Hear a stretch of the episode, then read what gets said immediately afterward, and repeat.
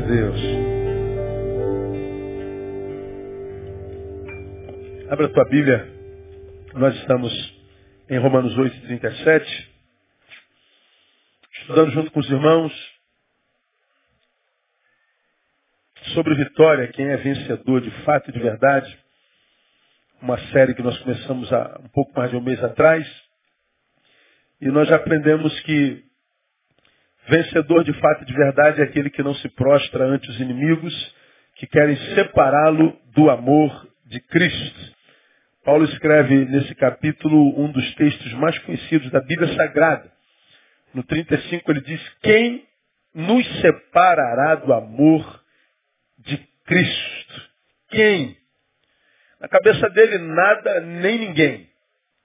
E ele diz que, mesmo que seja tribulação, angústia, perseguição, fome, nudez, perigo, espada, nada. Ele diz que no 37, em todas estas coisas somos mais que vencedores por aquele que nos amou. Vamos juntos, versículo 37? Mas em todas estas coisas somos mais que vencedores por aquele que nos amou. Então Paulo, quando escreve esse capítulo, ele fala das lutas pelas quais tem passado e discerne no coração dos romanos, da igreja de Roma, quem é um verdadeiro vencedor. A cabeça do homem contemporâneo, principalmente no mundo capitalista, campeão é quem chegou lá. E, portanto, quem não chegou lá é derrotado. E aí nós vemos, a despeito desse diagnóstico equivocado, tanta gente que chegou lá, lá está no momento mais triste da vida e sente saudade de quando não tinha nada e era feliz. Ao passo de gente, que existe gente que não chegou lá, ainda está aqui, seja lá onde é que for, ele ainda assim tem paz no coração, tem alegria, equilíbrio e ainda tem esperança de lá chegar. Tomamos, por exemplo, aquele garoto negro da favela que tinha um sonho de ser oficial e os seus irmãos estavam presos, ele estudou escola pública, mas ele tinha um sonho, perseguiu o sonho, ele se tornou um oficial da PM. E nós dissemos, é um campeão, chegou lá. Mas como oficial da PM ele se corrompeu. Ele acharca o cidadão. Ele acharca o, o, o, o traficante. Ele abusa do poder que tem. Na Blitz ele, ele toma dinheiro. Ele virou um matador. Continua campeão? Não, ele não é campeão. Ele é um derrotado. Mas ele continua no mesmo lugar.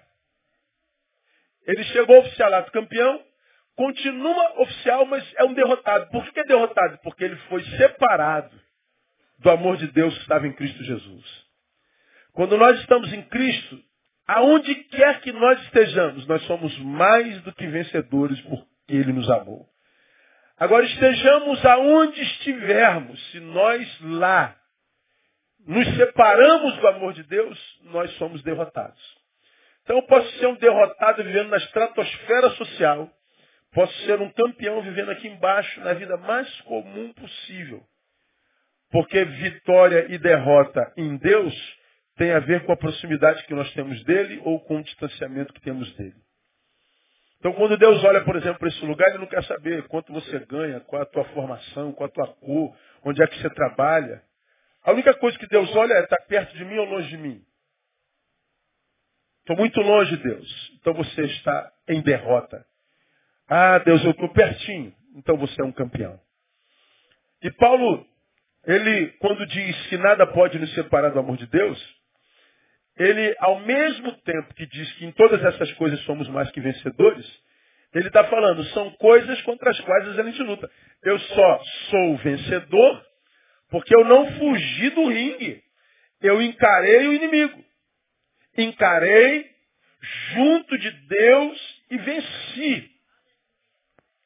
Então, sou mais que vencedor. Significa dizer que eu passei pela prova e fui aprovado. Se eu sou vencedor, alguma coisa ou alguém perdeu para mim. Ou seja, houve o travamento de uma batalha. Contra o que que nós lutamos, diz Paulo nesse texto? Nós aprendemos no versículo 35, nós lutamos contra a tribulação. Já estudamos o que é tribulação. E começamos na semana passada a estudar angústia. As angústias são as aflições, opressões e temores internos. Tribulação né, são as aflições e, e temores externos. Tribulação vem de fora para dentro, já estudamos as fontes das tribulações, e começamos na quarta-feira passada a estudar né, a, angústia, estenoxoria, lugar estreito. É o, literalmente o aprisionamento da alma. É quando nós estamos vivendo a vida, por alguma razão, a nossa alma é aprisionada e a, vida não flui mais de nós. É, a, a, nossa alma foi roubada, foi aprisionada, sequestrada. Nós temos um, um, uma bola dentro do peito, uma angústia, alguma coisa dentro de nós que não cabe em nós, que é como se gerasse uma pressão de dentro para fora que, que muitas vezes nos rouba o ar. Paulo está dizendo, se isso não for encarado com sabedoria, isso tem poder de afastar você do amor de Cristo Jesus. Mas se você permanecer junto do, do amor de Cristo Jesus, essa angústia que vem sobre a vida de qualquer pessoa, ela é derrotada por você e você pode dizer, eu sou mais do que vencedor por causa daquele que nos amou. Nós falamos sobre isso na quarta-feira passada. E começamos a mostrar na prática as fontes mais comuns da vivência cotidiana da angústia. Nós aprendemos que, primeiro, a angústia vem como consequência da queda. Gênesis 2,16. Multiplicarei grandemente a dor da tua conceição. Bom, desde que o pecado entrou, tudo que nasce em nós, nasce com dor. Falamos na gotinha de sabedoria, até na alegria, a dor. Até no sorriso, a dor. Por que, que nós sentimos dores? Por causa da queda lá atrás. Até a nossa maior alegria, que é, é, é o nascimento do nosso filho, vem com a maior dor. Por causa da queda, nós temos angústia. Falamos sobre isso profundamente. Falamos também na quarta-feira passada uma segunda fonte, vamos falar mais dois hoje. A, a angústia vem como produto de uma consciência saudável. Por que consciência saudável? Ah, eu só sei das dores que vivo porque eu estou saudável. Por exemplo, você liga a televisão, não sei se eu já citei aqui, acho que já na semana passada, está lá, professora é envenenada pelos seus alunos, está em coma e em estado grave no hospital. Os alunos envenenaram a sua professora. De que turma? De alunos de 7 e 8 anos de idade. Está aí no jornal, está aí no Google. Os alunos de 7 e 8 anos de idade, decidiram num grupinho matar a sua professora. Explica aí, irmão. Explica aí. Sociólogo, explica aí. Ou filósofo. Explica aí esse negócio. A mulher foi envenenada e está em estado de coma. Como explicar os sete anos planejar a morte? Como explicar semana passada um garoto de 12 anos estupra a sua irmã de 6 anos? Como explicar? Agora, como não ouvir isso, ver isso e não sentir angústia? Por que, que a gente sente angústia? Porque a mente está sã. Então a gente discerne as dores da vida. Bom, o homem que enlouqueceu não percebe as dores da vida. Ele perdeu o consciência, por isso ele anda nu na rua. Por isso ele é tirado da sociedade, porque ele não tem mais consciência de nada. Então, a angústia da contemporaneidade, ele já não sofre mais. Então, se você tem mente sã, vai sofrer, porque não tem como, vendo as dores, não sentir angústias que vêm a partir delas. Falamos sobre isso profundamente, mais de uma hora na semana passada. Mas deixe-me mostrar aos irmãos uma outra fonte de angústia. Abra a tua Bíblia em Romanos capítulo 5. Paulo está escrevendo a igreja de Roma, a mesma igreja, e ele diz assim, ó, a partir do versículo 1 até o versículo 5. Justificados, pois, pela fé, tenhamos paz com Deus por nosso Senhor Jesus Cristo por quem, Jesus Cristo, obtivemos também nosso acesso pela fé a esta graça. Qual graça? Paz com Deus. o Neil, o você, temos paz com Deus através da fé. E essa paz é produto dessa graça que foi gerada em nós pela fé, dessa fé que foi gerada em nós pela graça. E ele diz ainda no versículo 2: Na qual, graça, estamos firmes e gloriemo-nos na esperança da glória de Deus. Vamos resumir. Por que, que eu tenho paz com Deus? Ou seja, nós não estamos em litígio. Ele é pai, eu sou filho, estamos bem. Ele é Senhor, eu sou servo, estamos bem. Como Deus não, não muda, se existe litígio entre o homem ou a humanidade e Deus, é porque hoje uma, houve uma deformação. Como Deus é imutável, essa deformação foi minha. Portanto, se eu estou em litígio com Deus e sou filho, eu me rebelei. Por alguma razão, quase sempre porque eu não soube lidar com a dor. Você acha que Deus não deveria ter permitido que acontecesse o que aconteceu contigo. Você discordou porque você acha que Deus tinha que ter feito alguma coisa em função daquilo que aconteceu que você não gostou. Então você discordou de Deus, então você se torna um filho rebelde. Você se rebela. Bom, Deus é Deus imutável, mesmo ontem, hoje, será eternamente. Mas você não soube lidar com a atitude de Deus, então você se deforma. Diz que o problema é Deus, mas lá no fundo nós sabemos que não é Deus, somos nós a gente que não soube lidar com a dor. Bom, porque eu fui deformado, a minha relação com Deus entrou em litígio.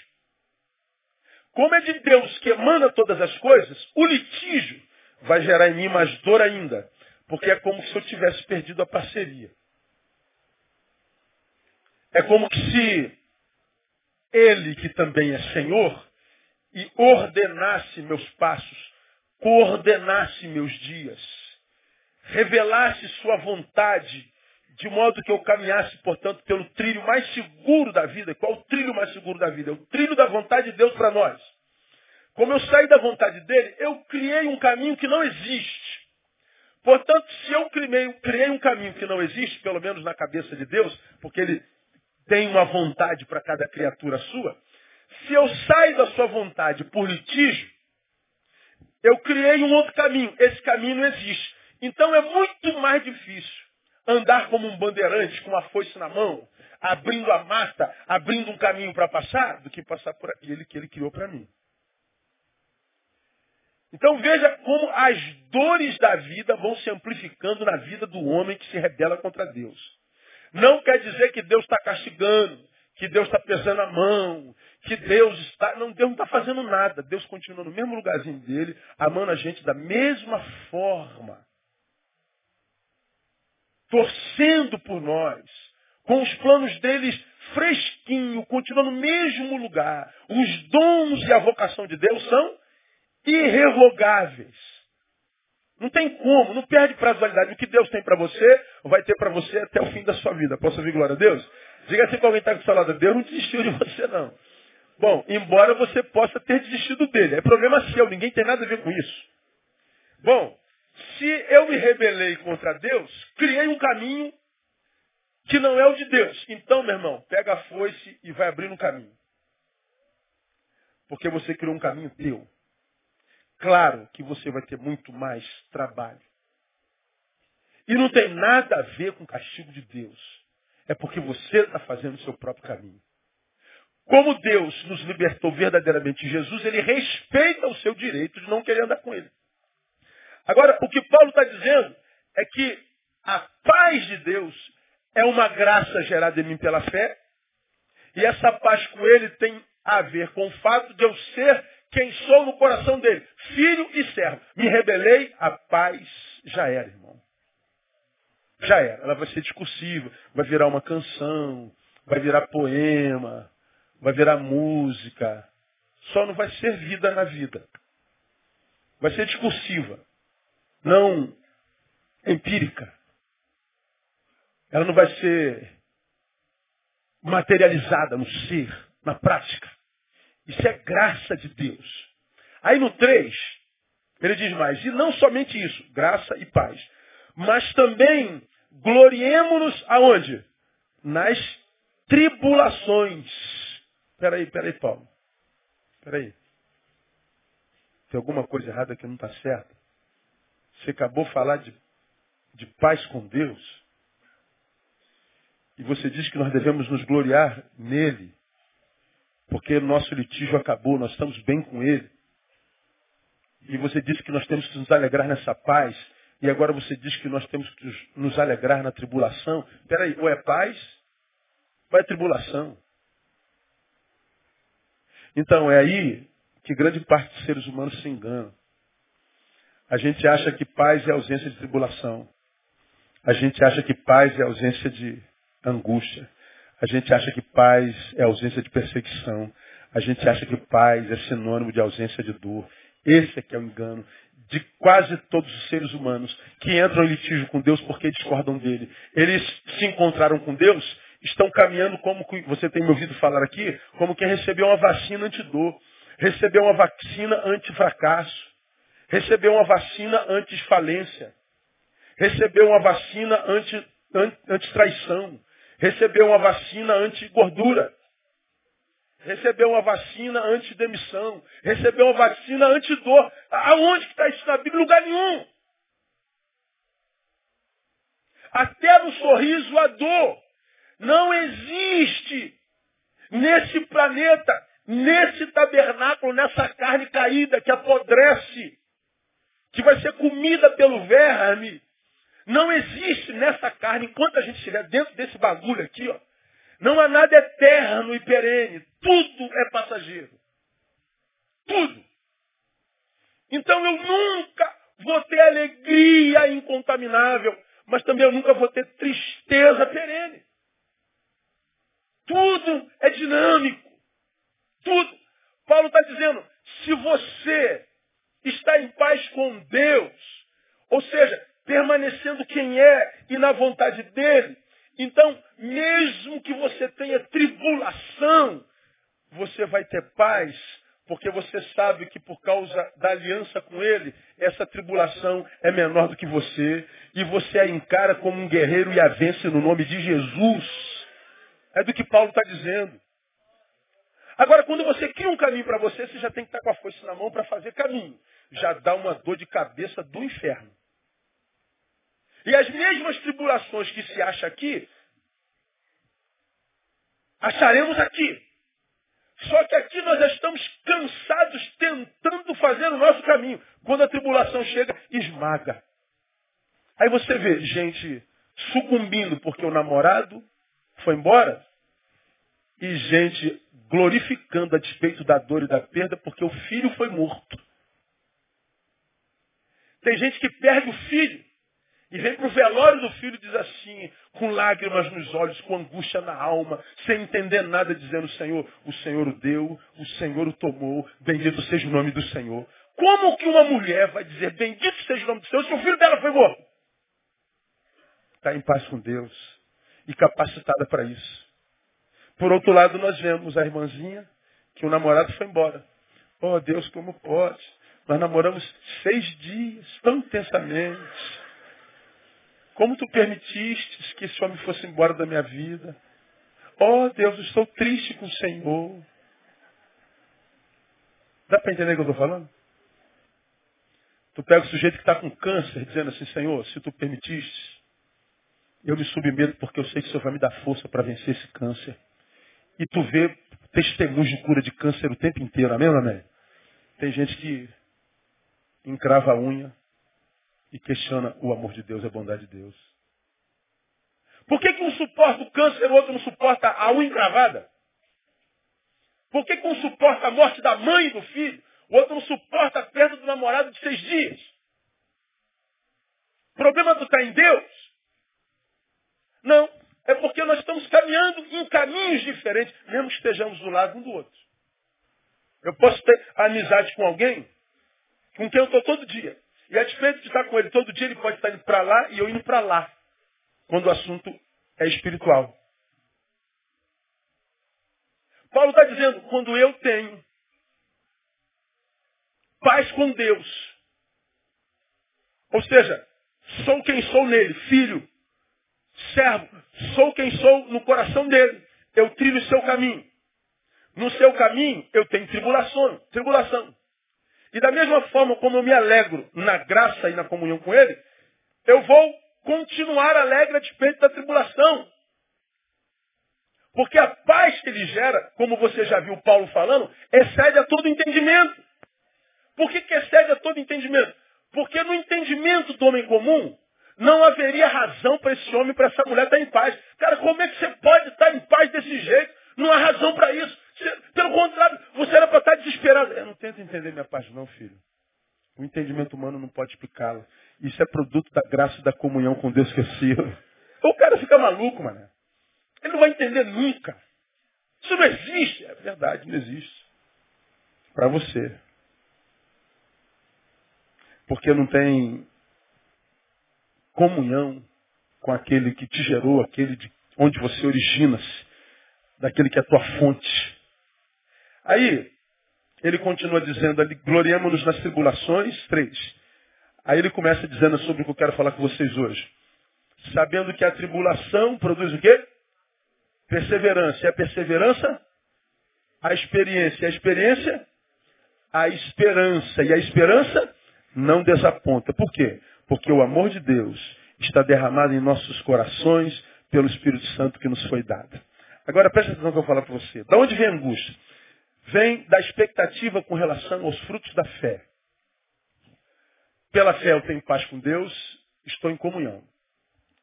Essa fé, que é a graça que gera paz com Deus, me dá capacidade para que a gente se glorie, para que a gente tenha alegria, inclusive na tribulação. E por que, que a gente tem alegria na tribulação? Primeiro, porque a gente sabe que está em parceria com Ele. Mas porque a tribulação não é sinônimo do abandono de Deus. A tribulação produz um filho. Quem é o filho da tribulação? Está escrito aí. Volta para o versículo 3. A tribulação produz o quê? Perseverança. Tribulação é bom ou ruim na prática? Diga para mim. Hã? ruim. E a perseverança? Isso é virtude ou é defeito? Virtude. Tribulação, bom ou ruim? Perseverança, bom ou ruim? O bom emana de onde? Do ruim. Você sabe o que é perseverança? É acreditar, indubitavelmente, mesmo que o mundo e as pessoas e tudo que exista diga não você não vai conseguir. E você diz assim, eu persevero. Porque eu não estou firmado na tua fé, na tua opinião, eu não estou firmado nas circunstâncias, eu não estou firmado, desculpa a palavra, merda nenhuma. Eu estou firmado naquele que me trouxe até aqui, que é a graça de Jesus, meu Senhor. A minha tribulação Tribulação. Todo mundo passa por isso. Estudamos ela lá atrás. Comprimiu minha vida. Atolou minha vida. Minimizou meus espaços. E eu não estou conseguindo fluir. Bom, eu tenho dois passos a dar. Ou eu desisto, ou eu persevero na luta, acreditando que isso aqui tem prazo de validade. Bom, o homem de Deus, ele está atribulado, ele não consegue se mexer. Mas ele não está preso a essa geografia na qual ele não pode se mexer. Ele tem fé. Ele transcende essa geografia e já se vê lá na frente, soltinho, curado, liberado e abençoado no nome de Jesus. Então, em função do que ele já criou lá, lá na frente, ele continua perseverando. Ora, onde é que a gente aprende perseverança? Na tribulação. Agora, pare para pensar. Por que, que você acha que você por exemplo, é assim como você é. Como que eu sou, pastor? Você desiste de tudo que você propõe na vida ante o primeiro obstáculo. Você começa um monte de coisa, não acaba nenhuma delas. Quantos sonhos você já enterrou? Porque teve dificuldade de realizá-lo? Faleceu essa semana Dr. Miles Munro, pastor lá em Bahamas. Dr. Miles, ele, ele tem uma frase que é interessante. Ele diz que o cemitério é o lugar que tem a maior de todas as riquezas. Por quê? Lá tem muitos sonhos que não foram realizados. Muitos projetos que não foram postos em prática. Muito amor que não foi vivido doado. Muita potencialidade que não foi desenvolvida. Está lá no cemitério. E por que, que não foram? Porque pessoas nunca aprenderam a arte da perseverança. Por que, que nunca aprenderam a arte da perseverança? Porque na tribulação, ao invés de permanecer firme, murmurou e paralisou-se. Foi covarde. Sabe como isso acontece na vida dos crentes? Dizendo, se está tendo muita dor de cabeça, então não deve ser da vontade de Deus. Ah, se está tendo muito trabalho, não pode ser da vontade de Deus. Ah, mas está tendo muito embate. Há muita crítica, muita adversidade, não pode ser vontade de Deus. Aonde que está escrito que se é de Deus, o, o, a, a, pista vai ficar plana? Ora, se eu estou no mundo que jaz no maligno, vou falar dele já já, e eu estou planejando algo para a glória de Deus, como você acha que esse maligno vai me tratar? Com aplauso? Você acha que ele vai me emprestar a, a planadeira dele, aquele trator que aplana tudo, a terraplanagem, para que eu cumpra a vontade de Deus no mundo que já é nele? Claro que não, pô. Pode ser exatamente o oposto. Você tem algo que é para a glória de Deus. E está tendo embate, embate, embate, embate. Pode ser exatamente por causa do embate, embate, embate, que esse negócio seja vontade de Deus. Mas dependendo de quem você seja, por causa da covardia, por causa do complexo de inferioridade, por causa do coitadismo, você diz não é vontade de Deus. Aí na tribulação você se entrega, não desenvolve perseverança. Portanto, você enterrou um sonho, um projeto, que está a vontade de Deus para a tua vida. Bom, com o tempo você foi curado. Passaram-se alguns anos e você então chegou até aqui. Mas muito aquém do que você poderia ser se você tivesse encarado. Bom, o futuro que está aqui, ó, continua esperando por você, porque os dons e a vocação de Deus são irrevogáveis. Está tudo aqui. Ó. Quando você estava aqui, esse futuro estava aqui te esperando. Aqui você se acovardou, não desenvolveu perseverança. Mas o tempo curou. Você então chegou aqui. Ó, o futuro está aqui. Só que você chegou aqui porque não encarou, não desenvolveu perseverança. Esse futuro, ele foi preparado para aquele ser que você seria, caso tivesse encarado lá. No projeto de Deus, provavelmente hoje, você seria muito mais maduro. Hoje você seria um homem. Hoje você seria um varão aprovado.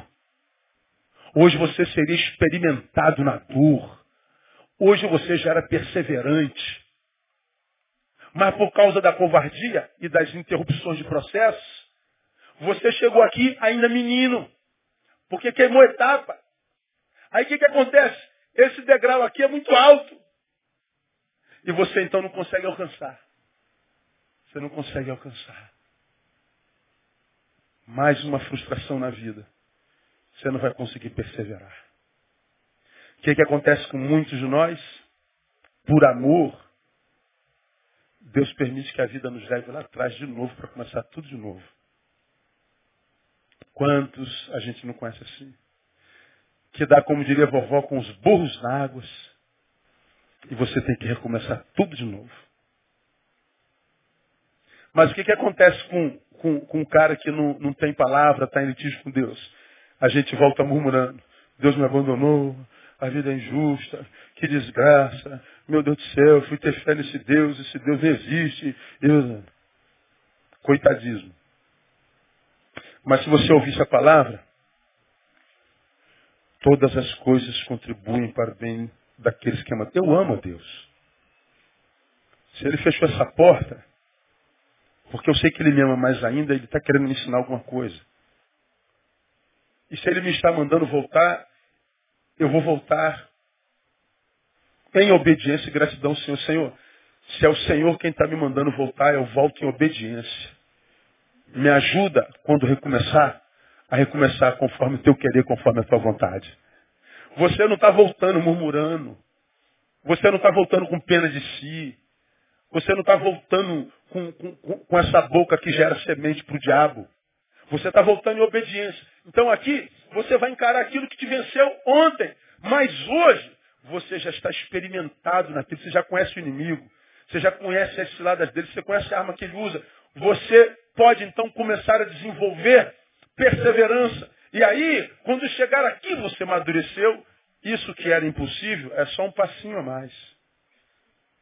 Como os crentes não têm palavra, não se vê palavra em lugar nenhum, só reunião, reunião, ajuntamento, ajuntamento, campanha, campanha, campanha, campanha. A gente diz que é Deus quem faz tudo, a vitória é tua, jargão, jargão, jargão, jargão. Aí nós vemos um monte de gente de jargão, jargão, chegando lá na frente, tendo que voltar tudo de novo. E aí nós vamos ter que viver no Brasil essa, essa tristeza numerológica que diz o IBGE, de 42,3 milhões de crentes e 56 milhões de ex-crentes.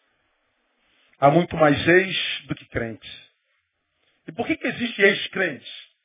Porque Deus é, trouxe a si e depois jogou fora? Não, porque ele diz que ninguém que vem a mim eu lançarei fora, de maneira nenhuma. Então como é que o sujeito foi crente um dia e deixou de ser crente? É, ele decepcionou-se com Deus, porque Deus não fez o que ele queria. Não é que Deus mudou. É porque ele nunca entendeu o Deus que serviu. É por isso que eu não me abalo quando eu me encontro com alguém que senta no meu gabinete começa a falar mal de Deus, começa a falar mal da igreja, começa a falar mal da vida, dizendo que é o coitadinho da vida, que é o pobre coitado, é o mais injustiçado da vida, doido para a gente morrer de pena dele, doido para a gente morrer de, de dó dele, e eu não me movo. Eu pergunto sempre, você veio aqui para que eu sinta pena de você ou que eu te diga a verdade na palavra? Me diga a verdade na palavra. Eu dou um exemplo que eu já dei aqui mil vezes, do cara com 42 anos que senta no meu gabinete e começa a falar que Deus não é bom, que Deus não é prédio, Deus não é fiel, os irmãos da igreja não são, não tem amor, a igreja não tem amor, os empresários da igreja não dão oportunidade, porque eu estou sem emprego, não sei o quê, não, não, não. Desempregado aos 42 anos. Coitadismo. Eu perguntei para ele, o que, que você estava estudando, fazendo quando tinha 18 anos de idade? Qual pré-vestibular que você estava fazendo para fazer qual vestibular? Qual, qual faculdade você fez? Qual curso no Senai? No Senac? Você é técnico no quê? Porra, você velho, 18 anos, mano. Está aí, aqui. Pegando as menininhas, né, pastor? 18 anos. Lembra? Por aí, né? Pegando as garotinhas. É, então. Tem um monte de gente que está na sua idade que deixou de pegar garotinhas de 18 anos para estudar, para fazer curso, para se profissionalizar, pensando no futuro. Em ser alguma coisa. E aí ter dinheiro. E quando pegar a garotinha, pegar a garotinha certa. E ter uma família decente. E poder ter a sua casinha, o seu carrinho. Poder tirar férias e ir para Búzios. Ou para Friburgo. Agora, aos 18 anos, você não estudou. Você não fez curso profissional. Você quer ser o quê? Presidente da Petrobras. Aí o cara fica com raiva de você. Você quer o quê? Vai vender Coca-Cola no sinal e dando glória a Deus. E agora, aos 42 anos, faz um curso de pré-vestibular. Tem pré-vestibular na sua igreja. E com 46 você vira doutor. Mas dependendo do sujeito, ele não ouve. Porque ele acredita que tudo vai acontecer numa campanha.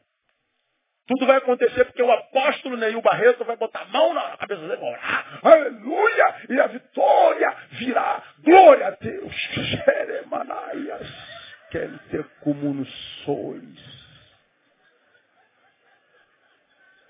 É fácil fazer isso. Eu posso agitar isso aqui, fazer você se arrepiar todo e pular dando glória a Deus.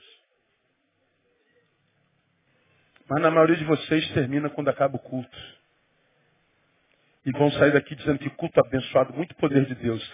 E sai ignorante, sem não ter conhecido nada da palavra, só se arrepiou. O pessoal que vai no ensaio da Beija-Flor também se arrepia.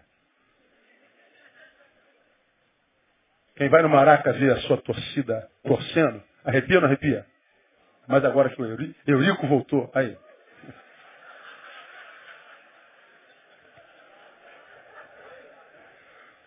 Como o Vascaíno ter que me alegrar com a volta do Eurico mafioso. Mano. Pelo amor de Deus. Mas diga que você não vai lá na colina, não se arrepia. Diga que você não vai no Maraca ver o teu Mengão, não arrepia. É, a, na igreja também arrepia. Mas você pode arrepiar e sair ignorante da palavra como quem sabe você é agora. E passa 20 anos se arrepiando, sentindo o poder de Deus. E a glória de Deus é ignorante. Não consegue discernir os passos que dá na vida. E está vendo a vida sendo interrompida o tempo inteiro, tendo que voltar. Interrompe. Começa mil coisas, não termina nenhuma delas. Interrupções de processo. E a gente acha que o problema é Deus. Como não tem angústia? O que, que gera angústia, portanto, meu irmão? A expectativa com relação aos frutos da fé. Agora, a, é, é, é se eu estou em tribulação, a palavra está dizendo aí, fica firme. Porque essa tribulação, porque você tem fé, e por causa dessa fé, foi gerado graça que te faz ter comunhão com teu pai e aliança com ele, essa tribulação vai produzir perseverança. Ela é uma bênção, Neil. E essa perseverança vai te capacitar para as novas tribulações que vierem, Neil. Não desiste não, Neil. Agora, entre a tribulação e a perseverança é que a angústia entra. É nesse interregno entre o, o, o, a árvore chamada tribulação e a perseverança. Mas não, não termina aí. Olha só que interessante. Volta lá para a palavra. Tribulação produz perseverança. Olha o quadro. E a perseverança produz o quê? experiência. Tribulação chegou, eu encarei, perseverei, virei perseverante. Aí, a perseverança já é experiência. É possível, porque a terra é redonda, ela gira, né? Então você, a tua vida pode ser isso aqui, ó. Aí, eu já passei aqui. Déjà vu. É, a terra, a terra roda, irmão. A vida é assim mesmo cíclica. A gente pode rodar, rodar, rodar e parar no mesmo lugar. Já passou por isso? Nadou, nadou, nadou, nadou. Quantos, quantos quilômetros? Meio metro. Que isso? É, meio metro. Qual o problema? Se eu encarei a tribulação com sabedoria e fé e me tornei um perseverante, e a perseverança gerou o quê? Experiência. Meu Deus, eu estou no mesmo lugar. Não tem problema, eu sou mais experiente. Então não vou ficar no mesmo lugar por tanto tempo. É como quem, é como quem, eu fui bancário durante muito tempo, e durante muito tempo eu fui, eu fui caixa. Aí eu me lembro como, como um caixa de banco conta dinheiro, você já viu? cara ele conta um milhão, tu conta dez reais, mano. Já viu o cara somando cheques na, na, na máquina? Ele nem olha para a máquina. Faz a tua, tua conta. Tec. Tec. Tec. Aí tu vê o cara. Digitador. O cara tá olhando aqui o negócio que ele está copiando. Nem olha para o teclado. Tec. Tec. Qual é a diferença entre um e outro? A experiência. O que o inexperiente faz em um ano, o experiente faz em um mês. Portanto, ele tem 11 meses de prazer, enquanto o inexperiente tem um ano de trabalho. E aonde é que eu ganho experiência? Na perseverança que é filho da tribulação. A dificuldade está entre a tribulação e a perseverança, entre a perseverança e a experiência. A gente desiste nos processos, no interregno. Aí tu vê o cara que tu admira, que está lá naquele, pô, esse cara é muito 10, pô, essa mulher, rapaz, que benção, essa mulher é uma benção, esse homem é uma benção. Aí você só está olhando ele hoje, mas vê a história dele. Vê lá de onde ele veio. O cara quer referência para você, a mulher quer referência para você que tu queria ser igualzinho. Ah, você está olhando para ele hoje. Olha a história dele, irmão. Veja de onde ele veio. Ora, se você quer ser aquilo, escreva uma história. A tribulação produz perseverança. A perseverança, rapaz, isso é lindo demais. Isso é, isso é Deus purinho. A perseverança produz esperança. E a experiência produz o quê? Está escrito aí. Esperança. Tribulação, não, não me entrego. Pronto, me tornei perseverante. Cresci. Então, o que seria impossível se eu tivesse queimado essa etapa, eu pulo de degrau, amadureci. Amadureci, agora tem experiência. A vida pode me jogar lá de novo, não tem problema, já sei esse caminho, não tem problema nenhum. E cheguei aqui de novo rapidinho, não perdi muito tempo na vida. Muito bem, já estou aqui de novo, e a vida jogou lá fora de novo. Eu, meu Deus do céu, muita trairagem, não tem problema, já sei o caminho. Estou aqui de novo. Estou aqui de novo. Mas aí aparece o um inimigo gigante, dessa vez eu te mato, Neil. E ele, bum, me joga no chão e eu caio com a cabeça e entro em coma. Acabou a vida do Neil? Não. Eu estou em coma, não posso chegar lá rápido. Mas já foi gerada em mim esperança. Esperança é o que Deus me dá quando eu não posso fazer nada. Ah, ah aplauda forte ao Senhor, irmão. Isso é coisa. Meu Deus do céu. Aqui eu já não posso fazer nada. Aí o cara fala assim, agora acabei com ele. Não, tem esperança. Você não me matou, não. Desiste. Não, que isso. Eu sou batizado pela fé. Eu estou aqui no início, mas o fim já está pronto. Lembra de definição de fé? Fé é a certeza de que o futuro já está pronto. E por causa disso já celebra como que se passado fosse. Eu estou aqui no início, meu futuro já está pronto. Como é que sabe fé? Que é isso, né? É o mocinho, mas os, os bandidos te amarraram todo. Igual aquele filme do Batman antigo. O, o Coringa prendia o Batman e amarrava ele. Nunca tirava a máscara dele. Impressionante. Não, não. E amarrou. Aí, aí fazia as armadilhas, né? Aí botava ah, um negócio aqui que enchia d'água, aí ia cair aqui, ia derrubar o outro, que ia fazer o giro lá, que ia cair não sei o quê, e a roda ia rodar, bater lá, aí ia ligar a, a, a, a, a, a serra. E a serra, ia serrar o Batman no meio. Aí eu ficava pensando, por que, que não serra logo uma vez? Vê quem ele é e depois dá logo um tiro na testa dele. Mas não, tinha aquela engrenagem todinha e a gente ficava, né, cara?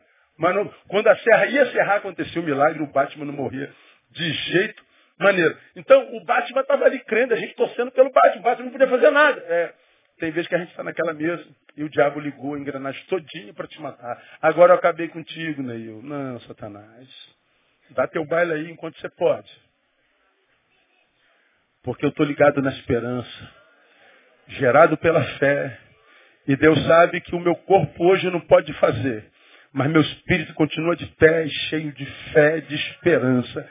E porque ele está vendo que eu não desisti, ele não vai desistir de mim. Então, Satanás, celebre enquanto você pode, mas quem ri por último ri melhor. Você está entendendo o que é isso, irmão? O problema está no interregno. O problema é que a gente desiste. Na expectativa do fruto da fé, a gente desiste. Então, meu irmão, você sabe quem é teu Deus. Você sabe que o que criou para você é bom. Então, por que você perdeu a capacidade de esperar, não desiste da promessa. Fica firme. Ele é fiel. Seja fiel também. Porque se você tem aliança com ele, você vai se alegrar na tribulação, porque você sabe que ela gera a perseverança, que gera a experiência, que gera esperança. E o texto diz no versículo 5, a esperança não desaponta. Por que não desaponta? Porque teu corpo paralisou. Você não pode mais, mas Deus está vendo esperança. Então, essa esperança vai ser o que Deus vai usar para que, no lugar da tua vergonha, Ele te dê dupla honra no nome de Jesus. Você está aí, irmão, caidaço, humilhadão, o cara te fez uma outra trairagem. Fica firme. Você vai ver que o que Deus tem para você vai ser duas vezes a humilhação que você passou no nome de Jesus. E você vai olhar para trás e Deus vai perguntar assim, se você tivesse que passar por aquilo de novo, em detrimento do que você tem hoje, você passaria, eu passaria duas vezes, pastor. Pois é. Ah, você ainda não está no lugar da honra. Mas o lugar da honra já está no seu lugar. Você só precisa tomar posse disso pela fé. Todas as coisas contribuem para o bem daqueles que amam a Deus. Você só precisa amar a Deus. Você ama a Deus, amém amém? permanece firme no amor. Então, qual é outra fonte de angústia na nossa vida? A expectativa com relação ao fruto da fé. E eu termino. Uma quarta origem de angústia é o mundo. É o mundo. Por que o mundo? Porque o mundo jaz no. Repito o que disse no início dessa, dessa fala, na quarta-feira passada. A, a Bíblia é dividida em três partes. Criação, 1 e 2 de Gênesis. Queda, 3 de Gênesis. E de 4 de Gênesis até o final do Apocalipse, Deus tentando restaurar a comunhão com o homem. Criação, queda e tentativa de Deus de restaurar a comunhão com o homem. Três partes. Na segunda parte entrou a queda. O pecado. O que, que o pecado é? Um vírus que desconfigurou o HD da humanidade. E o que, que aconteceu depois que o vírus entrou? Bom, o que era jardim, onde não havia pecado, e nós vivíamos em estado celestial, em comunhão com Deus, não havia divisão entre nós e o nosso Deus, não havia pecado nenhum. Nós vivíamos céu na terra. Nossa ambiência original é celestial, é divina. Perdemos essa, essa perspectiva divina quando o pecado entrou. De tal forma que em pecado não dava mais para viver naquele jardim. O que, é que Deus faz? Manda a gente embora para um outro mundo. Bom, nesse mundo, ou seja, fora do jardim, a gente não conhece. Não é, nossa, não é o nosso DNA. Não é o lugar para o qual nós fomos criados. Perdemos, aspas, né, o, o, o, o nosso DNA. Nós perdemos a, a, a, a nossa capacidade de viver na fonte. Então, nós vivemos numa geografia contrária à nossa natureza. O mundo jaz no maligno, nós vivemos em Deus. Nascemos de novo. Então nós vivemos num lugar que é contrário à nossa natureza espiritual. Ora, como que eu posso viver nesse lugar e não ter angústia?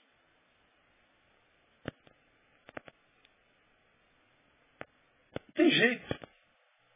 Então, lamentavelmente, viver é viver com a consciência de que eu sou um alvo ambulante o tempo inteiro. O tempo inteiro. Sou um alvo. Eu sou um alvo móvel. E eu um alvo de 1,86m. É fácil de acertar. Então, eu não vou andar com medo, porque eu sei que o anjo do Senhor acampa ao seu redor. Mas eu vou andar atento, porque eu sei que a qualquer instante a angústia chega, a angústia entra. A tribulação passa na minha história, atravessa os, as encruzilhadas da minha vida.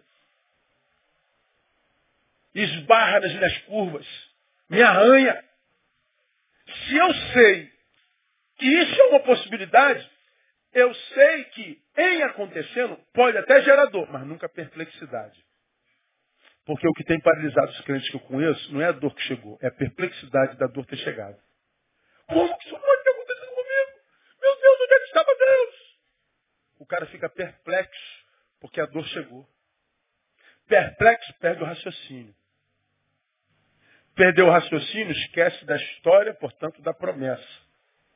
Porque esqueceu da história e da promessa, desconfigura processos de construções psíquicas espirituais eu me torno o quê? Um pedaço de carne que anda sem lenço, sem documento, sem rumo, sem alvo. Tão somente sequestrado pelo ódio da adversidade, pela frustração, em função de projeções que eu fiz simplesmente por não conhecer a palavra. Porque eu não posso projetar um futuro de glória sem dor. Futuro de glória, projete, mas admita a possibilidade da dor. Posso ser amigo de todo mundo, mas sei que um amigo desse pode amanhã se deformar, sentir inveja de mim e me dar uma punhalada pelas costas. Eu vivo numa família que eu amo, mas eu posso, diferente de todos os meus irmãos, prosperar e os meus irmãos sentirem inveja de mim e me trair. Eu posso ter uma esposa linda, um marido maravilhoso, mas ele pode descuidar e no trabalho se apaixonar. E eu que era tudo passo a não ser quase nada. Não, jamais, pastor, isso não acontece. Pois é, se acreditar, quer acreditar nisso, faça isso. E se você tem muita dificuldade de acreditar, só você voltar para a palavra quando o assunto é casamento. Ele diz que Deus abomina o divórcio, mas diz que consentiu. Consentiu por causa de quê? Não ouvi. O que, que ele está dizendo? O coração do homem endurece para com o outro. E se o coração endureceu para o outro, ou seja, não está mais molinho de amor, de paixão, de solidariedade, desejo, se seu coração endureceu, não emana mais amor, graça, verdade, bondade, fidelidade, então seu casamento é uma mentira. Para viver um casamento de mentira, eu prefiro que você não viva esse casamento. Por que, que Deus consente uma coisa que ele abomina? O divórcio. Porque é uma coisa que ele abomina mais que o divórcio. O que ele abomina mais que o divórcio? Um casamento de mentira. Qual é o casamento de mentira? O casamento é, é aquele cujo coração do marido endureceu para a esposa ou vice-versa. Corações endurecem. Pode ser que o teu não endureça nunca, mas tu não pode responder pelo coração de ninguém. Então, eu caminho pela vida apaixonadão pela minha mulher. Mas eu sei que amanhã eu posso estar, portanto tenho que vigiar.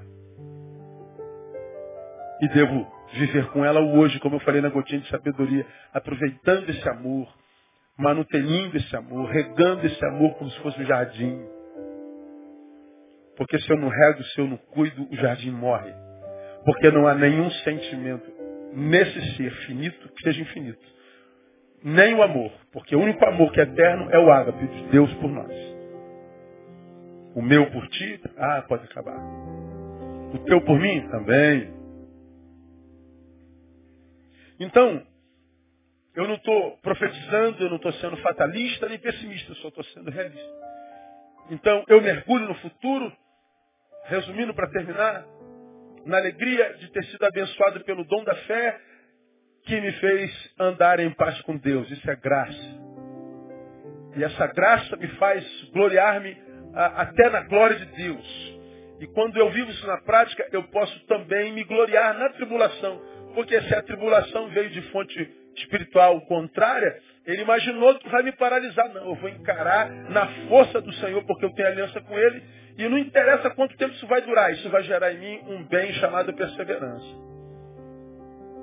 Porque eu persevero, Ele me honra. Essa perseverança vai gerar em mim experiência. E mesmo que eu tenha que passar pelo mesmo lugar, porque eu já passei por aquele lugar, sou mais experiente, naquele lugar eu fico menos tempo. Então eu acendo mais rápido, eu continuo mais rápido, e porque eu continuei, ainda se eu ganho um nocaute que me paralisa por um tempo, nesse nocaute foi gerado esperança. Esperança é o que há em mim quando eu não posso fazer mais nada.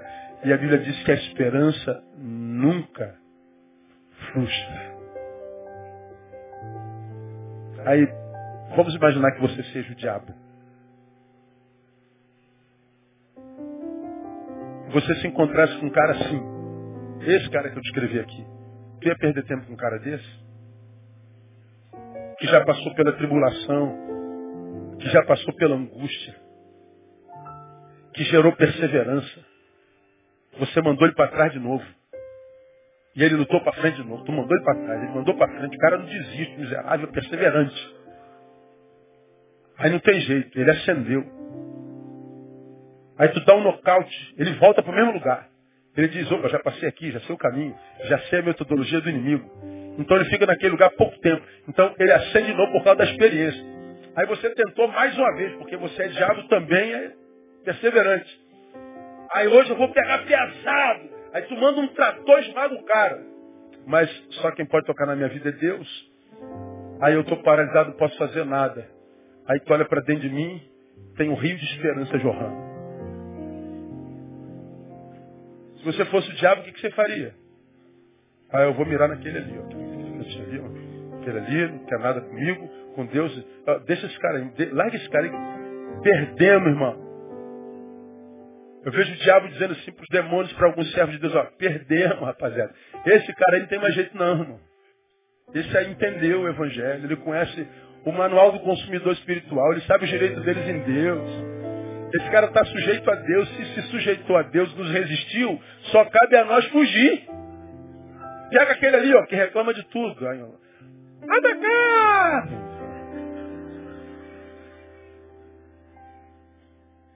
Se você fosse o diabo, tu ia se meter com um cara desse?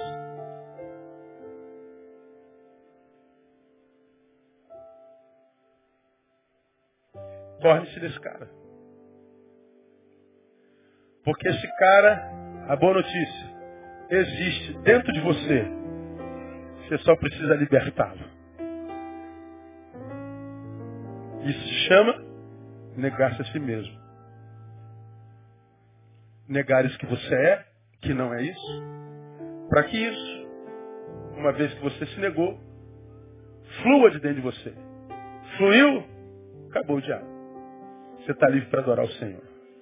Deus abençoe você. Vamos aplaudi-lo. Vamos embora para casa.